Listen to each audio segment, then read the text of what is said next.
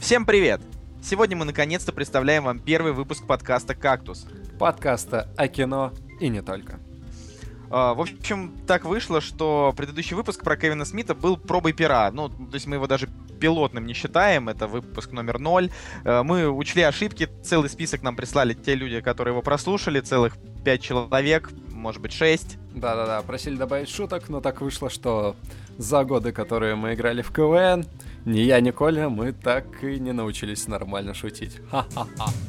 Первый грустный подкаст о кино «Кактус». Ну и хотелось бы сказать, что мы долго с Женей думали, определялись с форматом и, наконец, решили, что «Кактус» будет выходить в формате дайджеста. А, мы просто будем рассказывать вам о тех фильмах, э, которые нам нравятся, э, потому что это подкаст авторский, и, соответственно, так как он авторский, значит, и мнение в нем тоже авторское. Рассказывать мы будем именно свое мнение, а не мнение каких-то там-нибудь критиков и так далее. Поэтому мы просто будем идти по списку, но постараемся рассказать вам комплексно о каждом фильме, э, рассказать о чем он, его суть, смысл, э, для того, чтобы вы решили, хотите ли вы сами его посмотреть. Да, и сегодня мы расскажем, поговорим с вами о таком замечательном режиссере, как... Как? Барабанная дробь? Вуди Аллен. Да, Вуди Аллен очень классный дядька, один из самых влиятельных режиссеров авторского кино. Э, ему уже ни много ни мало 79 лет и все еще тащит. Итак, Что как тащит? Э, тащит, тащит он э, на себе тяжкий труд снимать в кино старых, никому не нужных актеров. Итак, «Кактус» с Евгением Москвиным. И Коли Солнышко. Мы постараемся раскрыть сегодня в идеале может быть, чуть-чуть пошире, чем просто перечисление фильмов, э, как было в тот раз с Кевином Смитом, когда мы просто сказали, что этот фильм нам нравится, этот не нравится. А, вот, так что чуть-чуть немножко из биографии. Все, что нужно знать о Вуди Аллене, это несколько вещей. Родился он в Нью-Йорке, писал пьесы, читал стендап, э, город свой он всегда очень любил и до сих пор любит. Собственно, в какой-то момент он решил, что город Нью-Йорк, который он боготворит, достоин того, чтобы его навсегда увековечить в своем кино. И он начал снимать фильмы один за другим. Это в Нью-Йорке, этот в Нью-Йорке, этот в Нью-Йорке, просто все, что только можно. И, собственно, к нынешнему возрасту, к 79 годам, он уже, в общем-то, дал нам понять то, что Нью-Йорк он любит, Поэтому сейчас он уже как-то переключился скорее на Европу. Слушай, у него в какой-то один момент было же желание снимать только в Европе потом. То есть он отказался от Америки и сказал, я хочу снимать только в Европе. Да, был такой момент. Слушай, что-то такое я припоминаю. Да, именно поэтому можно объяснить вот эту его привязанность там. Целая серия фильмов Барселона, Париж, Рим. Да, Франция выделяется в этом списке. Слушай, да, да, несмотря на то, что мы обещали не соглашаться постоянно друг с другом, тут я не могу с тобой не согласиться.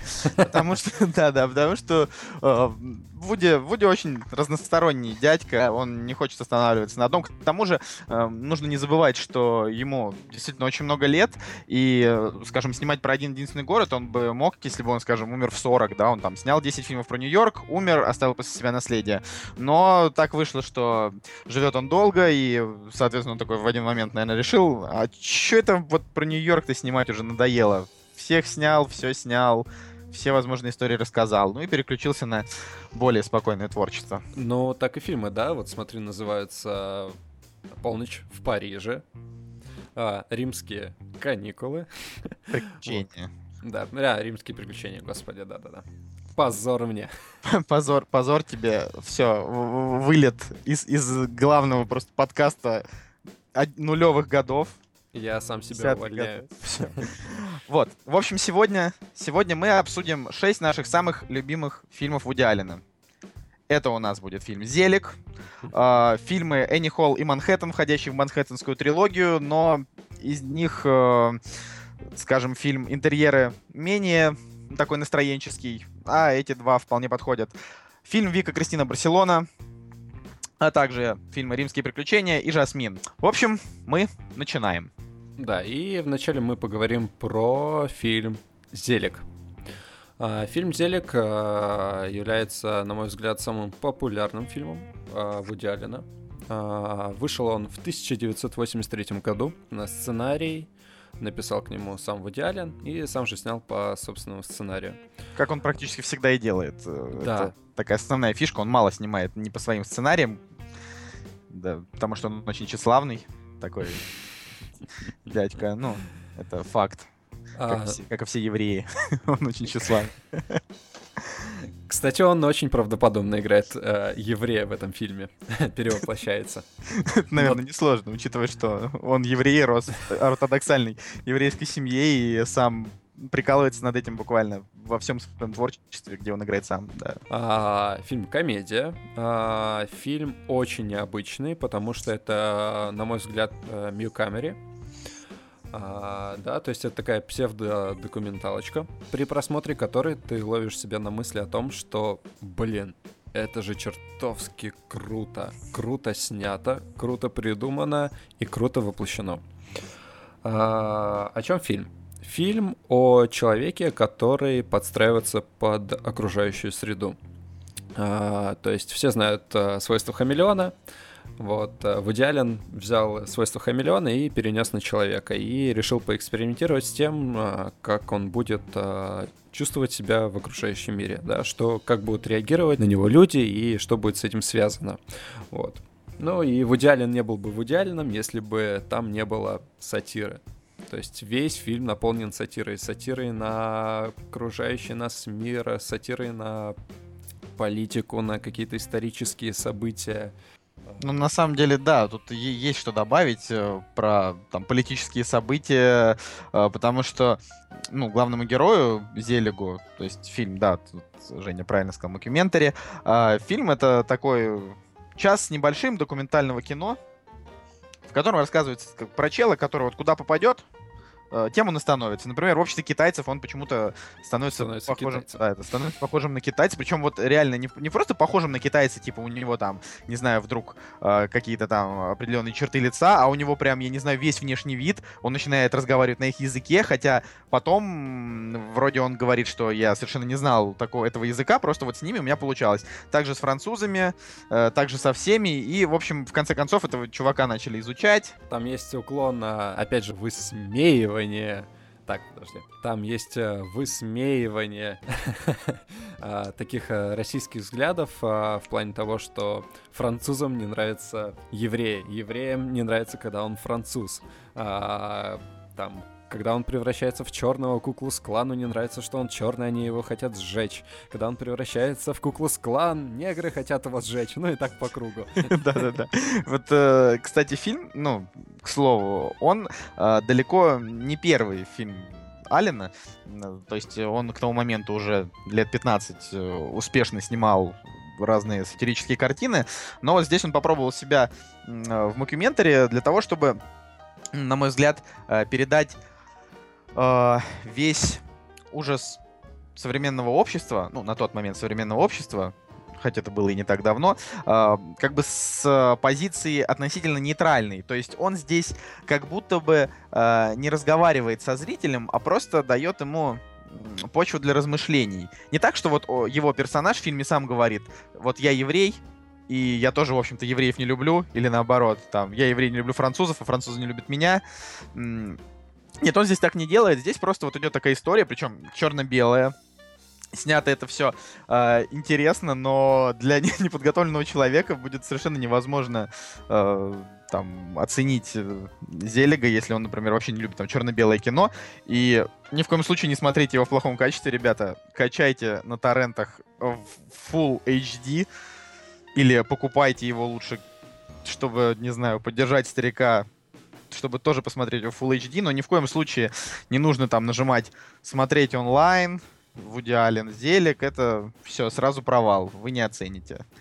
Ну, Зелик надо смотреть, понимая, кто такой Вуди Аллен. То есть, э, да, я, я включил фильм, и первые 15 минут ты как бы смотришь и думаешь, мать честная, что вообще происходит на экране? Кто все эти люди и о каком зелиге они говорят? Но потихонечку ты начинаешь втягиваться, понимаешь, да, видишь на экране, что это, это Вуди Аллен, китаец? Стоп, что? Это Вуди, Вуди Аллен негр? Стоп, это что, Вуди Аллен баба? И это Вуди Аллен кидает Зигу около Гитлера, это очень... Да, да, да, да, да, да, да. Это особенно смешной момент. Вуди Аллен папа римский? Что? Слушай, ну мы сейчас все заспойлерим, так что, наверное, не нужно уж совсем все рассказывать. Ну вот, мы не будем вам спойлерить, и так уже достаточно много рассказали, но здесь вообще очень сложно сказать какой-то спойлер. Здесь есть сюжет, как и в любом документальном кино, а, но те авторы этого документального кино, будем считать, что это не Вуди Аллен, а какие-то третьи лица, те, которые нам рассказывают эту историю, они уже знают, чем она закончилась. Как вот, если вы смотрите а, документальный фильм про какого-нибудь там известного человека, я не знаю, про Путина или про скажем, Чикатило, да, вот история была, что там привело этого героя туда, что не привело и так далее. Вот. Слушай, ты вот так вот Путина и Чикатило в один ряд поставил. это, это, этого не было. Э, этого не было. Я не ставил Путина и Чикатило в один ряд, несмотря на то, что Чикатило уже мертв, а Путин еще нет. а мы, мы не знаем, правда, может быть, Путин краб. мы не знаем, почему умер Чикатило, мы не знаем, виноват ли в этом Путин. А, в общем, ребят, очень советуем вам посмотреть э, Зелига, потому что это отнимет всего лишь 76 минут из вашей жизни. Вместо того, чтобы включить какую-нибудь очередную порнушку или посмотреть там серию какого-нибудь сериала, который выходит сезонами. Просто, ребят, 76 минут. Сел, взял с собой боевую подругу, или посадил матушку с отцом. Устроили семейный просмотр. Посмеялись, порадовались, выпили чайку. Идеально. Я считаю. Слушай, ну мне кажется, вот э, в идеале, ну прям э, как э, рука к сердцу за сравнение, что лучше посмотреть зелек, чем порнушку. Вот мне кажется, ему очень понравится. Да, да, это точно. Кстати, ну, Вуди Аллен его считают э, тем человеком, который основал жанр интеллектуальная комедия. А, достаточно интересное наблюдение было это в моей жизни, потому что про интеллектуальную комедию написано в интернете. Ну, то есть все там, кто пишет статьи про Вуди Аллена, вот, типа, это такой новый жанр. Но в моей жизни это произошло так, что я просто смотрел Вуди Аллена, и в какой-то момент я понял, что его юмор, он не всем понравится. Не то чтобы те, кто его послушают, они там и он им не понравится, они, значит, тупые, или они недостаточно там для этого образованы. Нет. А, в плане того, его юмор, он э, использует очень много отсылок э, к очень старому древнему кино, к его любимому режиссеру Бергману. А, очень много отсылок к какой-то русской классике, даже не какой-то, а конкретной русской классике, к Толстому, к Достоевскому, к Чехову. Он постоянно сплошь рядом у него такие отсылки. И поэтому его шутки могут очень странно для некоторых звучать. Э, скажем, я не считаю человека глупым, если он там, не знаю, не прочитал все книги Достоевского, да, но при этом какую-то определенную шутку он может не понять, если он там, скажем, какой-то из романов Достоевского не читал. Поэтому вот они его и назвали так интеллектуальная, интеллектуальная комедия, интеллектуальный юмор. Ну, что там вполне может быть такая сцена в любом фильме, где он там минут семь э, просто рассказывает какую-нибудь историю о том, что там не знаю, встретились толстый и тонкий, и толстый оказался классным, а тонкий оказался неудачником. И те, кто читал, да, там короткий рассказ Чехова «Толстый и тонкий», они поймут, к чему он вообще это рассказывает, и э, им будет забавна сама ситуация, потому что вокруг за столом, там, в этом фильме, скажем, сидит 10 человек, а он им просто рассказывает вот какую-то историю, да, рассказ э, русского писателя, русского классика. Ну вот, а другие просто подумают, что это там очередная какая-то бесполезная сцена. Вот, но это нужно было упомянуть о том, что вот э, для знакомства с Вуди Аллен нужно понимать, что большая часть юмора э, в его ранних фильмах, они, она вот э, именно такая. Ну, я чуть-чуть с тобой не то чтобы не согласен, но я думаю, что в идеале не прям сказать, что настолько глубокий интеллектуальный уровень, что как бы нужно быть готовым к этому. Я просто считаю, что у него все фильмы, они с достаточно с, достаточно таким а, подтекстом. То есть тебе не надо прям загружаться о том, что происходит на экране. Ты просто смотришь, да, но он подает материал так тонко, что сам, сам а, направляет зрителя на нужные мысли. А, и зритель приходит к такому выводу и в идеале ему просто чуть-чуть помогать зрителю. И мне кажется, он прям вот как хирург в кинематографе. Слушай, да, э, он, он делает очень тонко. Единственное, что ну, мы с тобой, может быть, немножко о, о разных вещах говорим. Э, он действительно направляет, и он э, не напряжный. Не нужно иметь глубокий интеллектуальный уровень или прочитать, не знаю, тысячи книжек для того, чтобы понимать его юмор. Нет, он очень много шутит про секс. Э, сплошь и рядом он говорит о том, что и вот она зашла и увидела мой пенис, и я почувствовал себя очень некомфортно, ведь это был первый раз, когда она его видела, и вроде как она была не готова. Ну, тут он рассказывает такие штуки. Я не считаю, что нужно быть интеллектуалом, чтобы слушать шутки про пенис. Ну, а, да. но, но тут вопрос именно про понимание некоторых определенных а, моментов, да, фильмах, что он очень много как бы снобит, да, и даже сам его персонаж в фильмах, он постоянно всем намекает на их э, интеллектуальную бедность. То есть он говорит, что вот я классный, а вы, вы все глупые, вы все мелкие и так далее. Ну, тут такая черта, да, его фильмов. Не фикус, не гладиолус, не абрикос. Шикарно, шикарно. А, ну и в заключении мы бы хотели поставить Зелегу оценки. Э, так как э, мы оба с Женей эти фильмы смотрели, мы вполне можем по десятибалльной шкале вам эту оценку выдать. Мы же знаем, что вы, маленькие жуки, очень любите оценки, оценивать фильмы, чтобы заходить потом на кинопоиск и ставить свою циферку, чтобы циферок было больше. Вот, итак, я считаю, что Зелик это 8,5 из 10. Это очень хороший пример того, как можно сделать небанальную сатиру э, в стиле такого документального художественного кино. Ага, ну, Женя. то есть, э, да, я вижу, у тебя на кинопоиске стоит 8. Я еще не поставил оценку, я был в раздумьях. Ну, как всегда, знаешь, когда, когда я смотрю, я думаю, что оценка должна быть именно такой, но спустя время я думаю, что так, ну, по-моему, я чуть-чуть переборщил. Я хотел поставить девяточку, но я думаю, что я тоже поставлю 8.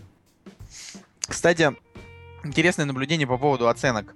А, ты заметил, что когда мы выходим из кинотеатра, мы посмотрели фильм, мы всегда ему ставим оценку, а, которая основана исключительно только на эмоциях, на эмоциональном восприятии. Мы вышли и подумали, боже, Дженнифер Лоуренс здесь была прекрасна, 9. Да. Потом ты вернулся домой через час и думаешь, блин, ну фильм-то в целом говно, 6. Да, да, я с тобой согласен, поэтому буквально месяц назад, наверное, я всем своим фильмам уже более-менее адекватно переставил оценки.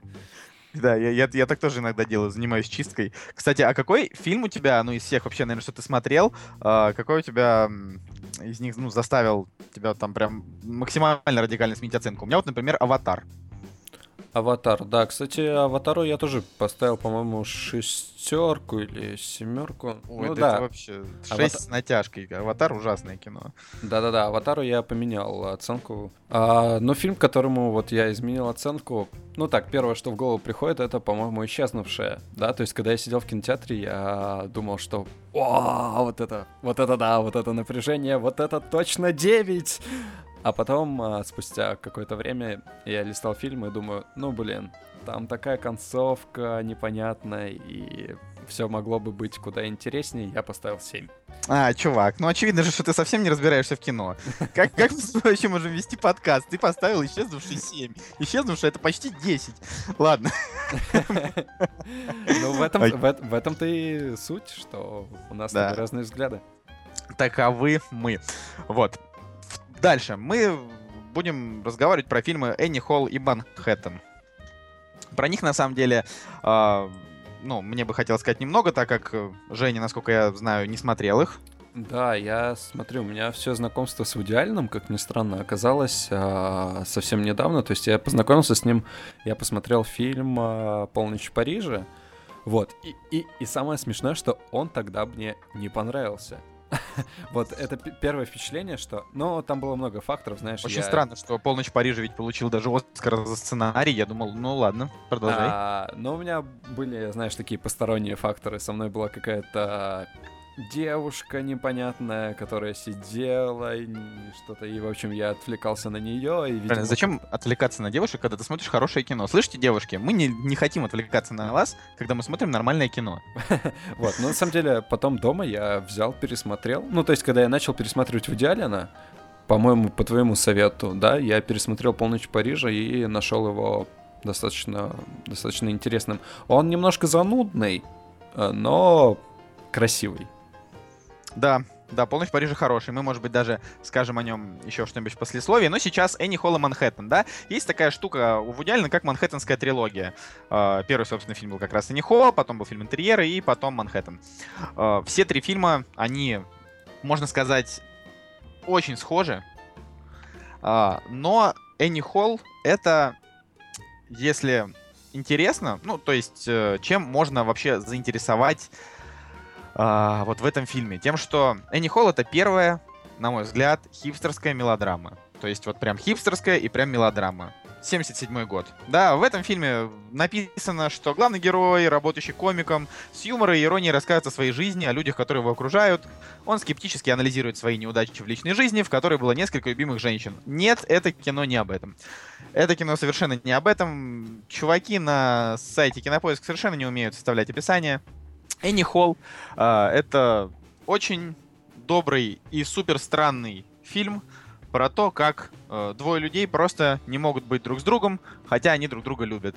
И выглядит это все вот именно так, как вы привыкли в последних фильмах фестиваля Sundance. Они сидят, он ей что-то говорит, она думает о своем, Потом она ему что-то говорит, он думает о своем. Они больше любят себя, чем друг друга, потом понимают, что больше любят друг друга, чем себя, но ни к чему это не приводит. В общем, если, если вы хотите хипстерской мелодрамы, это просто идеально. Вуди Аллен, он там еще молодой и симпатичный, ну, если так можно сказать про Вуди Аллена, он всегда был довольно специфической внешности. Ну и там, конечно, очень красивая Дайан Китон. Он ее снимал очень много лет во многих своих фильмах. Она была его музой, пока она не постарела. У нее всегда так бывает.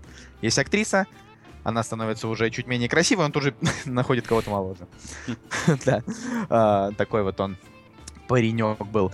Соответственно, Энни Холл это вот прям для тех, кто такое кино любит. И я хочу сказать, что э, этот фильм идеально под, ну, подойдет для для парней, для мужского пола, да, это не слезливая и сопливая мелодрама, она э, именно прикольная, и там очень хорошие характеры. Я могу сравнить это э, с такими фильмами, ну, которые по общему фону и настроению подходят э, из современных. Это, например, «Мой парень псих». Смотрел? Женя? Да, конечно, конечно, смотрел. Как же, вот. там же играет девочка, которая играет в а, голодных играх. Девочка из голодных игр с классной задницей, да. Зна- знаешь, это такие вот а, обычные описания тех людей, которые смотрят такое мейнстримовское кино. Да, и, кстати, вот э, Дженнифер Лоуренс, она же получила э, Оскара в таком молодом возрасте за «Мой парень псих», и э, Венни Холл, был Оскар за лучшую женскую роль у Дайан Китон. В общем, вы поняли, я просто сейчас привел 10 причин, почему вам стоит посмотреть Энни Холл. Очень классная мелодрама. Вот. И второй это фильм «Манхэттен». «Манхэттен» — это такое кино, когда вы понимаете, что его уже совершенно невозможно смотреть уже через 15 минут, потому что Вуди Аллен там просто отвратительный сноб. Вот именно то, о чем я говорил некоторое время назад, да, о том, что он там постоянно пестрит тем, что он классный, а вы все остальные говно. он, он делает так всегда. А, вот. Э, и опять же в этом фильме играет Дайан Китон, но она играет уже совсем не а, там не такую роль, как Венни Холл, там тоже похожую, конечно, потому что Вуди Аллен вообще, в принципе, снимает очень похожие фильмы с похожими персонажами. Э, это такое вот лирическое отступление, что если вы, например, а, любите Вуди Аллена, то вам очень повезло, потому что он снял настолько много фильмов, что какой бы вы ни включили, в принципе, он, скорее всего, вам понравится. Редко, ну, чтобы он вам не понравился, потому что они действительно очень похожи. Кроме там фильмов последних там 10 лет. Это да. Ну вот, ну и, соответственно, что еще можно сказать про Манхэттен? Вуди Аллен, э, собственно, телевизионный сценарист, заводит роман с девочкой 17 лет, вот, потом встречает э, девочку постарше и э, думает, боже мой, ведь и она классная, и она классная, и я такой классный, что же со всем этим классным делать? Вот, но это такой чисто fun movie, но а, оно тоже было отмечено, его номинировали на Золотой Глобус, к сожалению, Золотого Глобуса Аллен за него не получил. Вот, ну и последнее, что могу сказать, что там снялась молодая совсем еще Мэрил Стрип, то есть фильм 79 -го года, значит, что а, было это 36 лет назад. 36. И значит, что э, Мэрил Стрип в этом фильме не было еще и 30. То есть она была совсем милашка. Она чисто женщина красивая. Ну вот, mm-hmm. тогда была прям вот вообще Знаешь, знаешь, ты говоришь Мэрил Стрип, а у меня на губах... Ммм, Мэрил Стрип. Молодая, сочная Мэрил Стрип. Мы можем сделать рекламу для Мэрил Стрип, когда она будет уже никому не нужна, как ты считаешь? Да, отлично. Ну и пока Коля говорит о Манхэттене, я расскажу о чем-то отвлеченном.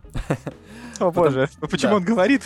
Боже, он перебивает меня, ну. А, потому что я не смотрел Манхэттен, мне только предстоит это сделать, и Коля сделал такой синопсис, что вот, сейчас закончится подкаст, и я быстренько скачаю этот фильм. А пока фильм качается, я расскажу вам о случае в моей группе. А, в общем, история это связана на самом деле с чем? У меня есть небольшая группа, э, в которой находится всего там 600 человек, то есть э, там особой движухи какой-то нет, но я всеми силами пытаюсь ее там как-то раскрутить, поддержать. И, значит, э, каждую среду я делаю обзор на предстоящий уикенд, э, киноуикенд. То есть выкладываю фильмы, которые будут выходить, выкладываю ролики и предлагаю людям проголосовать на фильмы, которые, ну, про проголосовать за фильм, который им больше всего понравился. И раз уже третий, как, как это не прискорбно, в России выходят всякие псевдокомедии типа типа «Чего творят мужчины». А в этот раз, на этой неделе, по-моему, фильм называется «Женщины против мужчин». И, ну, очередное, в общем, нище, да. про которое вы прекрасно знаете из видеообзоров всеми известного Жени. По-моему, у Сарика какой-то фетиш на мужчин. Что творят мужчины? Женщины против мужчин. Беременный, беременный мужик, блядь, беременный. У него реально фетиш просто на мужиков. А, ну вот, женщины против мужчин. И, соответственно, люди голосуют, и который раз я уже наблюдаю ситуацию, когда за фильм Сарика Андреасяна голосует только Сарик Андреасян. Да, представьте такую ситуацию. Господи, я так смеялся, когда это было первый раз, ну правда, то есть, вы понимаете, да, группа на 600 с чем-то человек. Есть группа о кино, которых десятки тысяч человек. Эта группа, она, может быть, ну, она не столько стремится к этому, сколько стремится просто создать свое маленькое уютное комьюнити. И там, ну, там не будет э, в этой группе никогда там каких-нибудь миллионов. Э, то есть, ну, конечно, может быть, когда-нибудь там и будут миллионы, но, в принципе, э, Женя не, не стремится к тому, чтобы она была настолько огромная, как какой-нибудь там МДК, да? А, ну, почему? А зачем мне миллионы, когда у меня в группе есть Сарик Андреасян? Там уже есть Сарик Андреасян, вы понимаете? Чуваку не нужно даже тысячи подписчиков, потому что Сарик каждый раз приходит именно в эту группу, то есть он ее мониторит, он, он ее смотрит и думает, хм, давайте-ка я гол- голосну. В общем, это очень смешно. Зато мы совершенно точно знаем одно. Сарик Андреасян ходит на свои фильмы. А, смотри, соответственно, Сарик Андреасян голосует за свой фильм, а сегодня утром я смотрю за фильм проголосовало два человека. Я такой, ого, кто же этот таинственный незнакомец, который проголосовал за эту комедию? Открываю, а это его брат. Господи, правда что ли? Да. Это очень смешно. Это очень смешно. Ну, в общем, вы поняли, да? Эти чуваки, они э, решили захватить э, потихонечку интернет своим творчеством через маленькую уютную Женину группу. Да, вот. групп, группа называется Hands for Friends. Типа группа для друзей. Да, руки друзьям.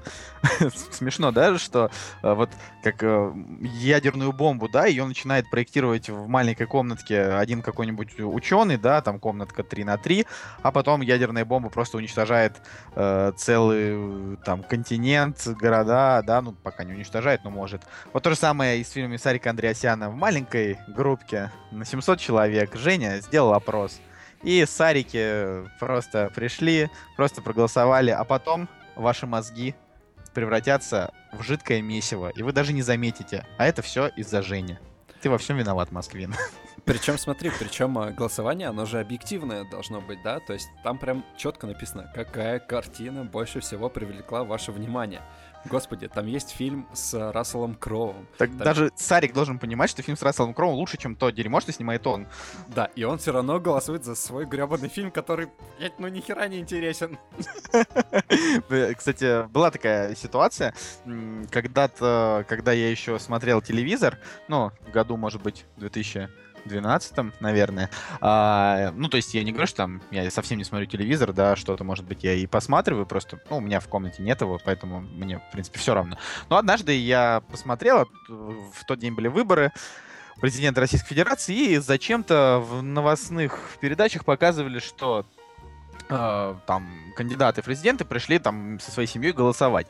Но все же прекрасно знают, что у, там, у любого человека есть возможность проголосовать за любого человека. Да? Мы сейчас не будем обсуждать какие-то политические моменты, что там выиграет всегда Путин. Нет, просто вот все должны понимать, что э, вот я Коля, солнышко, я могу прийти и проголосовать за любого человека. Точно так же Путин, вот Владимир Владимирович, может прийти и проголосовать за любого человека, включая себя.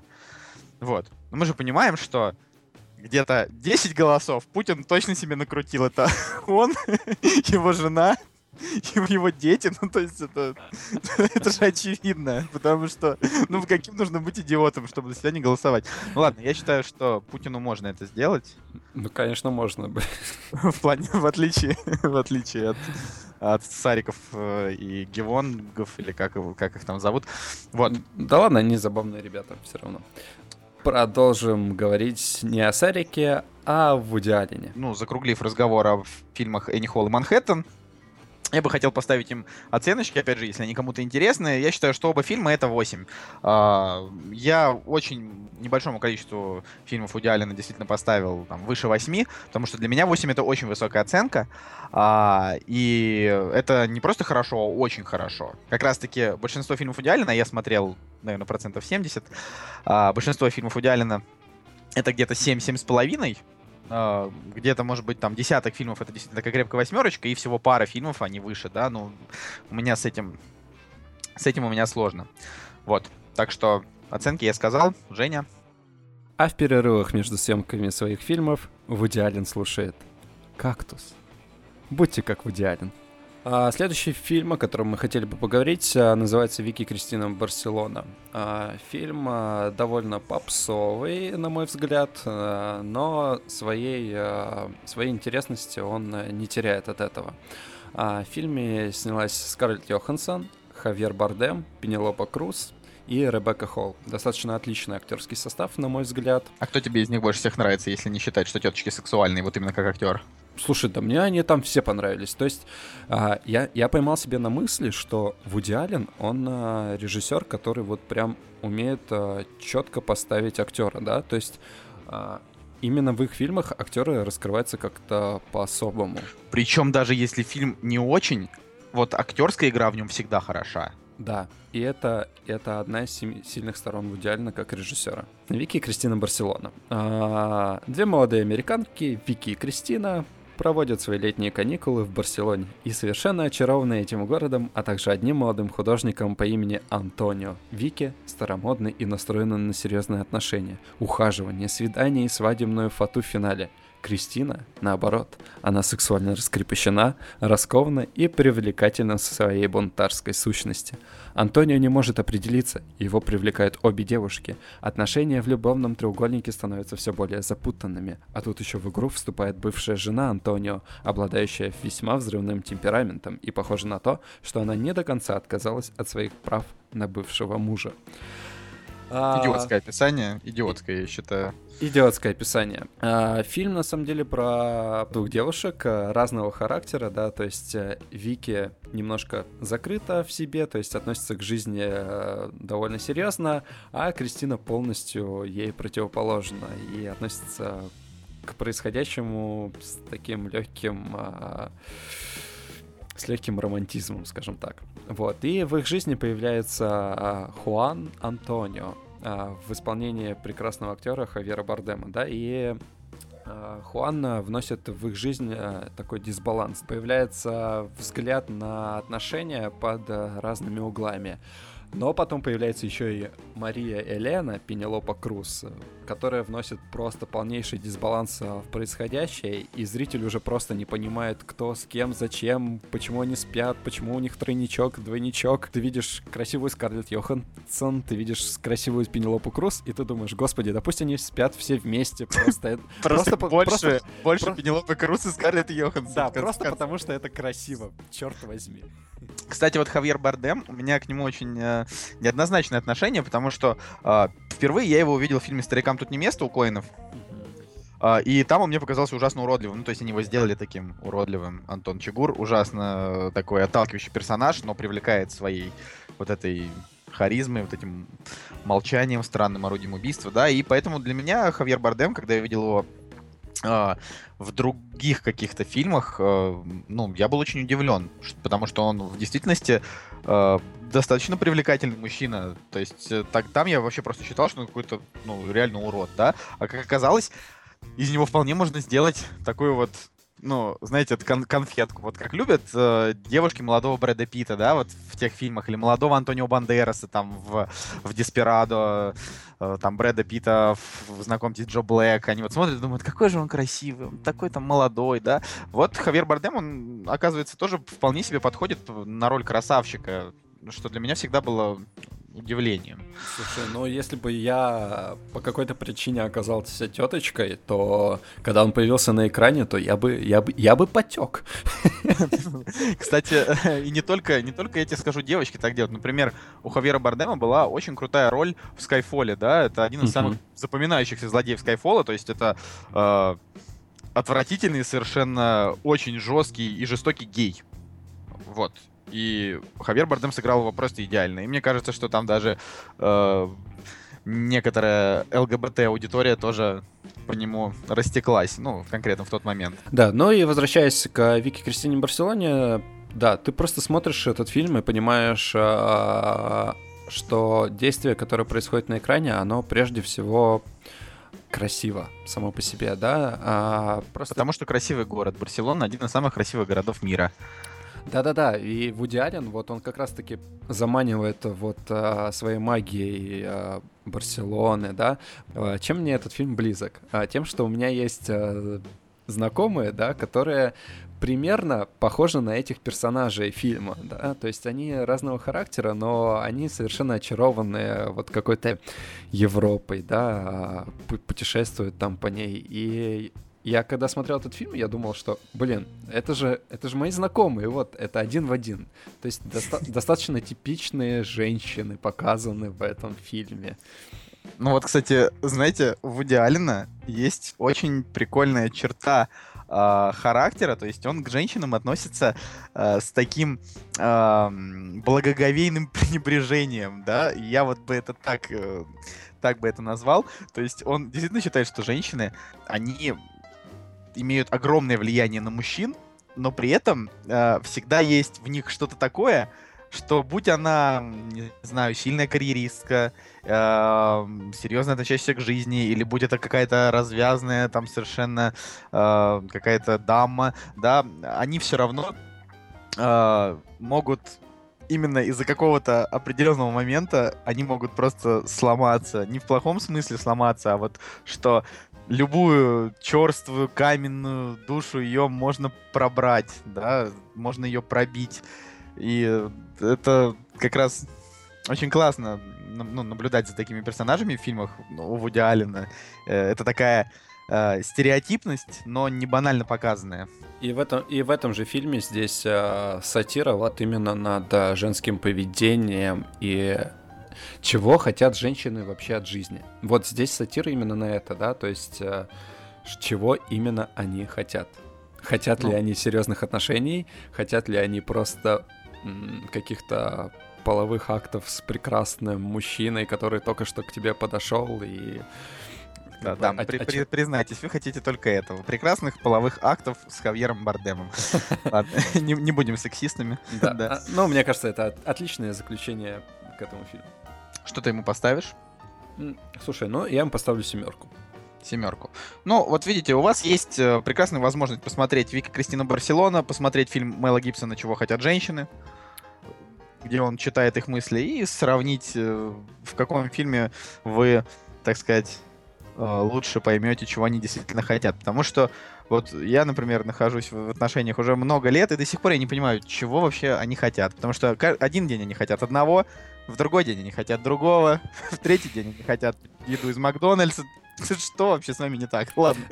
Знаешь, когда, когда меня спрашивают, а, чувак, какую бы ты хотел иметь супергеройскую способность? я сразу же вспоминаю фильм с Мэлом Гибсоном, я такой, я хочу читать мысли женщин. Я не, я не хочу летать, я не хочу там плавать, как акула. Я хочу читать мысли теточек. Ну, единственное, да, единственный минус, что э, большинство, ну, знаете, современных э, управленцев, да, которые там встречаются на пути там творческих людей, это как раз-таки женщины. Ну, там женщины держат там всякие ивент-агентства, клубы, да, в то, неплохо с этим справляются, просто, ну, факт остается фактом. Очень много управленцев женщин. И если, если ты будешь читать их мысли, Женя, мне кажется, ты просто поедешь крышей, потому что она тебе говорит, «Э, Евгений, э, дедлайн э, видео, которое вы делаете 13 января, у вас есть всего две недели. А, под, ну, на самом деле она смотрит на тебя и думает, господи, какие же у него симпатичные штанишки. Почему я раньше не замечала, что у него такие симпатичные штанишки? Вот. Господи, это ужасно. А мы напоминаем, что вы слушаете первый грустный подкаст о кино «Кактус». И это наш первый выпуск, не пилотный, про Вуди Аллена. Следующий фильм, про который мы расскажем, это «Римские приключения». Господи, про этот фильм я готов разговаривать просто часами. Даже Обожаю этот фильм, да. Просто я, я не могу. Здесь мы не можем создать ситуацию того, что я как бы хороший коп, а Женя плохой, и мы там антагонисты, у нас разные мнения. Нет, этот фильм, он абсолютно, абсолютно идеален. Я его обожаю. Собственно, о чем кино? Поставил сердечко на кинопоиске. Просто сердечко. Я вот просто обязательно, обязательно, если у меня по какой-то причине оно не стоит, я его поставлю. А, значит, фильм про то, как Вуди Аллен любит Рим, и как Вуди Аллен любит свободные отношения. очень, очень забавно. А, там, значит, у нас а, три новеллы, которые идут не по очереди, да, там одна 20 минут, одна 20, нет, они все как бы там перемежаются сценами разными. Значит, одна из них а, про то, как внезапно обыкновенного мужика, такого классического обывалу, который просто ходит на работу, бреется каждый день, как внезапно э, его накрывает популярность. Просто к нему приходит домой телевидение и начинает снимать, как он бреется. Э, они говорят ему, здравствуйте, вот мы сейчас будем снимать, как вы бреетесь. Он такой, что вы будете снимать? Они, они такие, вы просто бреетесь и все, мы снимаем. Э, потом они дают ему микрофон и говорят, что вы будете есть на завтрак? Он говорит, я съем тост, наверное. Он такой недоумевает. И они говорят по телевидению, он съест тост. И все такие, там рейтинги растут, думают, боже, как это круто. И у чувака реально едет крыша, потому что он уже не молодой. Играет его очень классный актер из фильма «Жизнь прекрасна», где отец с сыном... Да, э, Роберто Бенини, где э, отец и сын попадают э, в немецкий концлагерь, и там этот фильм вообще совершенно гениален. Вот этот актер, он с возрастом не, не потерял своей гениальности. Здесь он э, очень комично э, и сатирично показывает э, жизнь э, простого человека, э, которая его самого, в принципе, устраивало, и все в ней было хорошо. И это аллегория, как знаете, в нашей жизни, в которой есть там белые и черные полосы, ну, как я считаю, да, иногда происходят какие-то вспышки, которые не белые, не черные, а просто какие-то необычные, да, скажем, вот ты э, идешь по улице, э, перед тобой останавливается Феррари, оттуда выходит, не знаю, какая-нибудь красивая женщина, дает тебе 300 долларов и говорит, хорошего тебе дня. Садится на Феррари, уезжает. Это не назвать как бы белой полосой, потому что, ну, они же не каждые пять минут останавливаются, дают тебе деньги, и ты такой думаешь, боже, давайте и дальше давайте мне деньги женщины из Феррари. Вот, просто эм, это вот такой вот всплеск. И то же самое произошло и с героем этой новеллы. Он просто э, был там очень удивлен, он не ждал этого. И это такое очень мимолетное ощущение. То есть вспышка, как в общем-то, я и сказал, да, это же такое действие, которое длится буквально секунду. Вот. И, соответственно, вот это счастье, да, главного героя, оно длилось не вечно, но очень хорошо показало нам разрез, да, этого современного общества, общества потребления, о том, что э, телевидение готово показывать все, что угодно, лишь бы люди это смотрели. Очень хороший пример это Дом 2, да, банально уже о нем говорить, но оно идет, не знаю, мне кажется, когда я ходил в детский сад, уже был Дом 2, хоть мне и 23, ну вот. А, в римских приключениях, а, да, мой любимый момент это вот эта новелла с Роберто Бенини. А, Да, вот существует чувак, э, на которого просто внезапно свалилась популярность. И опять же, Вуди Аллен начинает э, конструировать э, вселенную, да, вот у человека, когда что-то в жизни у него просто кардинально меняется, и как, как он будет вести себя в сложившейся ситуации. И это такой фарс, на который ты смотришь и думаешь о том, что а как бы ты в, в этой ситуации вел себя. И параллельно ты проецируешь свои действия на, вот, на происходящее на экране и смотришь э, на то, что происходит. И с одной стороны это смешно, а с другой стороны это немножко заставляет задуматься. Легкое кино оно, в общем-то, качественное как раз благодаря тому, что э, ты не сильно напрягаешь свои извилины, да, для того, чтобы его посмотреть, э, но какую-то почву для размышления это тебе все-таки дает. Да, все верно. Э, в общем, там следующая, следующая новелла, она очень банально. Молодой архитектор живет со своей девушкой в Риме. К этой девушке приезжает подруга, он влюбляется в эту подругу. И, как и все в Удиалина, эта история очень мимолетна.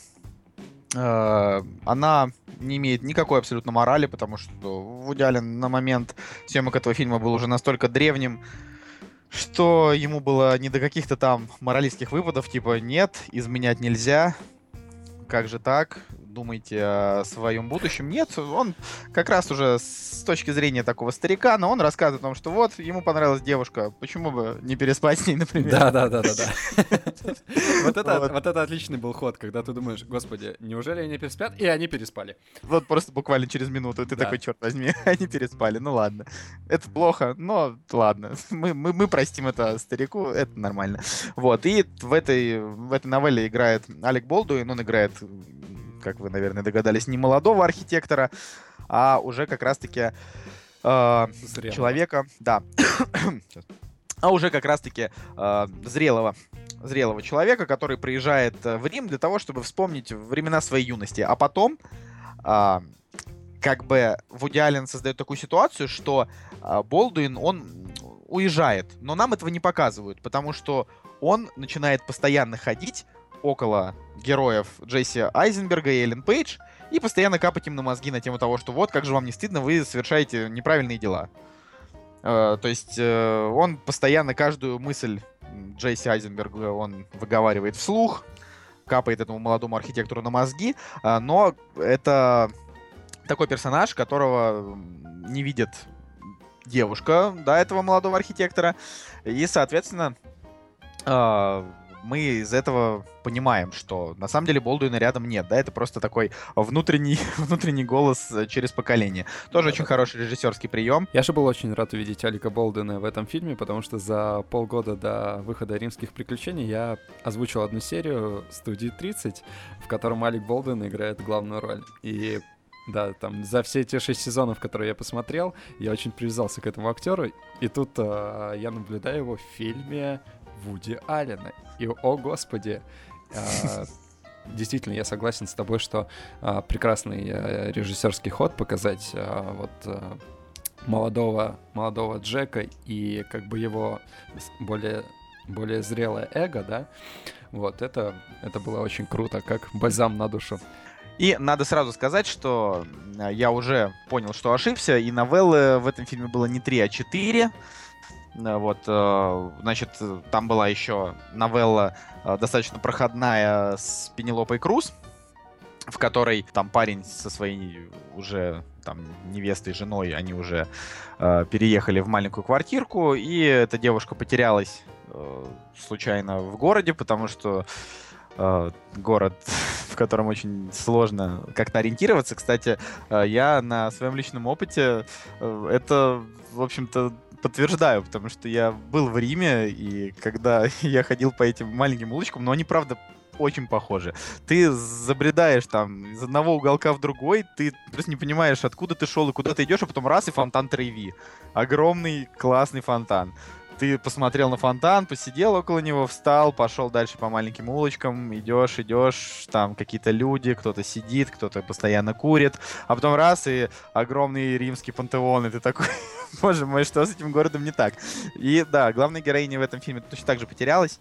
А, она не смогла найти дорогу домой там, к своему парню, и в итоге она дико загуляла. В это время к нему Пришла домой Пенелопа Круз, молодая и сексапильная проститутка, которая просто ошиблась адресом. И вот как у них тоже там немножечко закрутилась история. Как, а, как у тебя смог повернуться язык назвать Пенелопу Круз проституткой? Слушай, на самом деле, если бы все проститутки были как Пенелопа Круз, э, этот мир был бы чуточку лучше. А, ну вот, и последняя новелла, чтобы уж совсем вам испортить впечатление от просмотра, чтобы вы прям после него подумали, что нет, я не буду его смотреть, эти два засранца мы так уже все рассказали. А, новелла про то, как парень с девушкой друг друга полюбили, а, и, значит, их родители должны были познакомиться именно в Риме. Соответственно, а, двое родителей, отец и мать из Нью-Йорка, летят в Рим для того, чтобы познакомиться между собой. Ну и как вы думаете, кто играет отца по линии невесты из Америки, конечно же, это Вуди Аллен. Да, это, это было очень клевое появление, потому что он давненько не появлялся уже в актерском амплуа, и тут он показал себя вновь.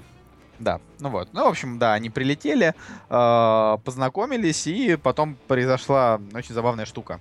Э, что Вуди Аллен, человек, который в Нью-Йорке делает э, постановки, пьесы, оперы, да, он услышал, как в душе поет э, отец по линии жениха, и услышал, что он поет просто прям-таки великолепно. И он начал, значит, его донимать, давайте там вместе ставить постановку, будет клево, будет весело.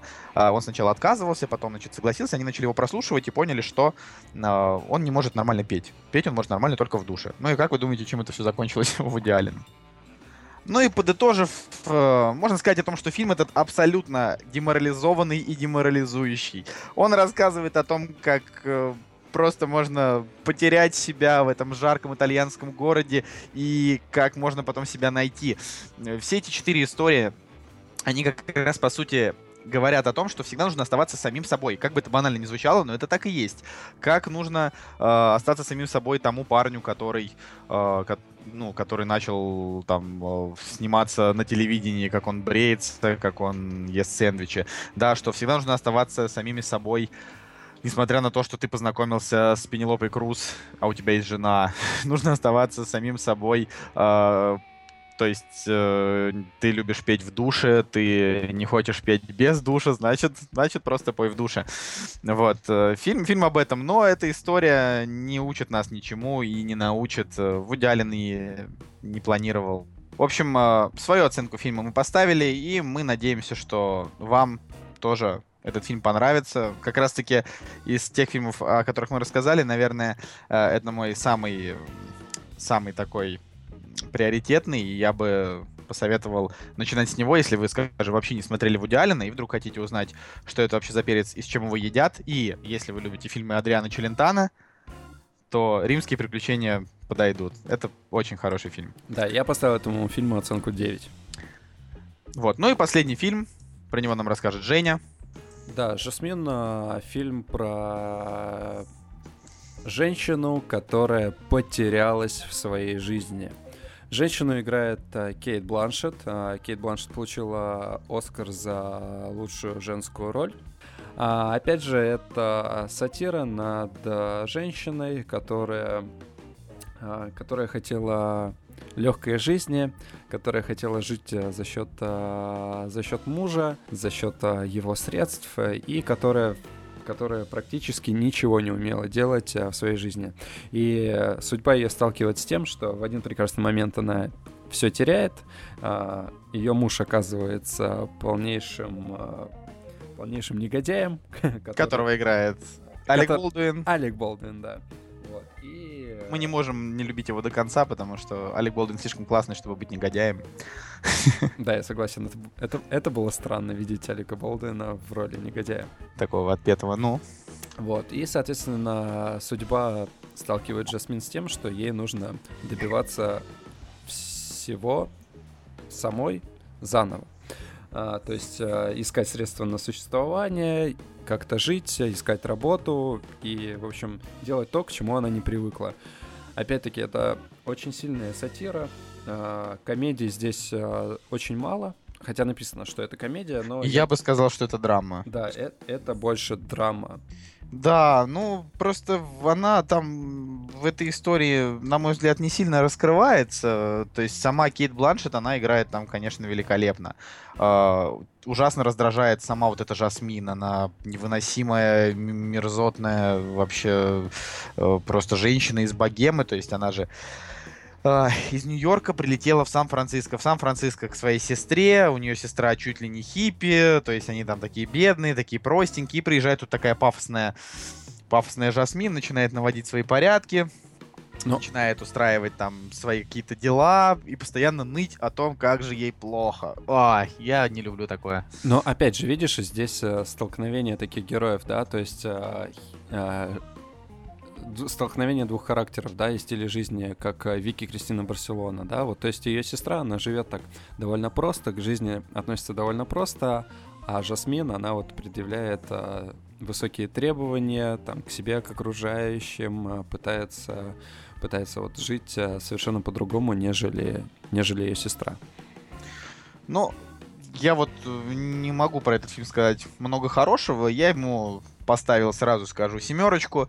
На мой взгляд, семерочка для фильмов идеально, как я уже говорил, это средняя оценка, потому что здесь все актеры сыграли очень-очень хорошо. На 10, как обычно, ни одного актера, который схалявил, нет. Старик их всех держит в своем маленьком маленьком кулачке, но очень крепком. Вот. Но и как-то так вышло, что этот фильм прям действительно собрал неплохую кассу, потому что вообще в идеале обычно проваливается в прокате. И э, как-то так повелось из года в год. Э, но Жасмин почему-то собрала 100 миллионов при бюджете 18, то есть окупила себя там в 4 раза. И Кейт Бланшет дали Оскар. Я очень удивлен, что ей дали Оскар, потому что э, обычно дают за какую-то актуальную роль. А она сыграла такую вот женщину из богемы, которая вот плохо жить вне богемы. Об этом уже снимали многое. Э, я просто от себя скажу, что меня это не очень впечатлило, да, то есть отыграла она действительно круто. Меня не очень впечатлила э, сама задумка, да, снять э, именно там в 2013 году, то есть практически сейчас, снять фильм вот о такой женщине, о таких проблемах. Хотя, с другой стороны, то, что они практически каждый год снимают фильмы о том, как же притесняют чернокожее население США, ну, может быть, лучше, конечно, смотреть это, чем фильмы про чернокожее население США. Uh, все эти одно, однообразные 12 лет рабства и прочее уже сидят в печенках. Даже Терри Крюс, чернокожий актер, сказал о том, что этот фильм занудный. Вот. А, так что... А, ну, ты знаешь, а, чем мне нравится в идеале? Тем, что в мире может происходить разное, да, то есть э, война, какой-то кризис, но у него стабильно выходит фильм э, раз там, не знаю, в три года, да, и ты просто смотришь, о, вышел фильм Вуди Аллена, значит, в мире все хорошо. Вот, также и с Жасмин. Это, это, это просто фильм Вуди Аллена, он ничем особо не выделяется, он просто вышел, ты просто посмотрел, порадовался актерской игре, ну, или получил удовольствие, или не получил. Да, получил удовольствие или не получил, и теперь ты ждешь следующий фильм Вуди Аллена. Ну и на этом мы будем закруглять уже наш сегодняшний подкаст, э, наш э, первый выпуск. Надеюсь, что не последний. И также мы надеемся, что вам понравилось. Э, если вы дослушали до этого момента, вы, скорее всего, просто едете по дороге где-нибудь в машине или на работу, или на учебу. Так как подкастовый формат, он сам по себе э, предполагает, что вы будете слушать его э, не у компьютера. Я бы сам ни за что так делать не стал. А, если у вас есть э, какие-то идеи, если вам понравилось, вы можете поставить палец вверх на сайте podster.fm. А, вы можете написать в комментариях к выпуску в нашей группе ВКонтакте. А, можете написать о том, какие фильмы в идеале стоит, по вашему мнению, посмотреть. Или, может быть, мы что-то не упомянули, или сказали не так. В общем, можно поспорить, можно пообщаться.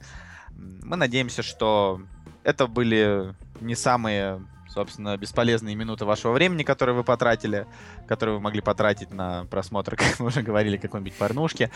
А, вот. Э, в общем, я с вами прощаюсь. Женя. И я с вами прощаюсь. Встретимся ровно через неделю. Напоминаю, что наши выпуски выходят по четвергам. Всем спасибо. Пока. Пока. Не фикус, не гладиолус, не абрикос. Кактус.